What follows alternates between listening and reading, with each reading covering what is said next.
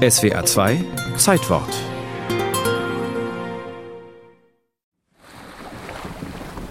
Bereits anderthalb Jahre dauert seine entbehrungsreiche Expedition, als der portugiesische Seefahrer Ferdinand Magellan am 16. März 1521 die Visayas erreicht, eine Inselgruppe der heutigen Philippinen.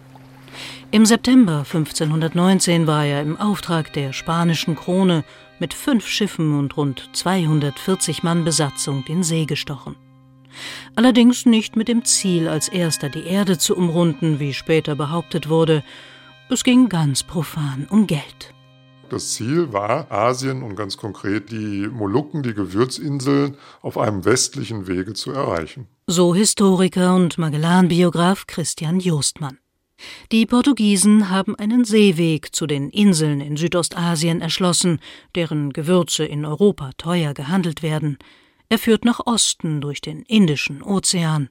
Doch den Spaniern ist dieser Weg verwehrt. Portugal und Spanien hatten im Jahr 1494 einen Vertrag geschlossen, in dem sie die Erde in zwei Hälften aufgeteilt hatten. Man hat dann quasi mitten durch den Atlantik eine Linie gezogen und hat gesagt, alles, was östlich dieses Längengrads liegt, soll Portugal gehören und alles, was westlich von diesem Längengrad liegt, soll Spanien gehören. Für Spanien kann der Weg zu den Gewürzinseln also nur über einen westlichen Kurs führen. Magellan muss hierfür zunächst einmal eine schiffbare Passage durch den amerikanischen Doppelkontinent finden. Monatelang sucht er die Ostküste Südamerikas nach einer Durchfahrt in das große Meer ab, das angeblich jenseits von Amerika existieren soll. Nachdem er eine Meuterei überlebt hat, entdeckt Magellan im Oktober 1520 am äußersten Zipfel von Südamerika endlich die erhoffte Passage.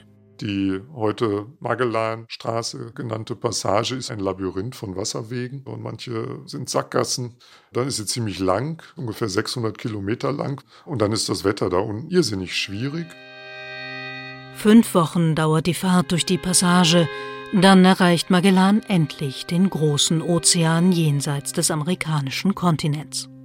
Er nennt ihn Mare Pacifico, das friedliche Meer. Magellan und seine Leute sind die ersten Europäer, die den Pazifik befahren. Doch die Reise über das riesige Meer dauert viel länger als gedacht. Proviant und Trinkwasser gehen zur Neige und viele Seeleute sterben an Skorbut. Nach mehr als drei Monaten Fahrt über den Ozean erreicht die Expedition endlich Land, die Philippinen. Er macht da mit seinen Schiffen, mit seinen Kanonen einen wahnsinnigen Eindruck und er fängt an zu missionieren. Er wird also quasi immer selbstsicherer und manche sagen vielleicht auch größenwahnsinnig. Sein europäischer Überlegenheitswahn wird Magellan zum Verhängnis. Denn längst nicht alle Fürsten auf den Inseln haben an neuen Göttern und der Unterwerfung unter fremde Herrscher Interesse. Als Magellan ein Dorf niederbrennen will, kommt es zum Kampf mit den Einheimischen. Magellan wird getötet und seine Männer von den Inseln verjagt. Ohne ihren Kapitän irren die überlebenden Seeleute durch die Gewässer Südostasiens. Es gelingt ihnen, die Gewürzinseln zu erreichen und die Heimreise durch den Indischen Ozean anzutreten. Von ursprünglich rund 240 Mann Besatzung auf fünf Schiffen kehren nach drei Jahren Fahrt nur 18 Männer auf einem Schiff nach Spanien zurück. Sie sind die ersten Menschen, die die Erde umrundet haben. Ihre Namen kennt heute allerdings kaum noch jemand.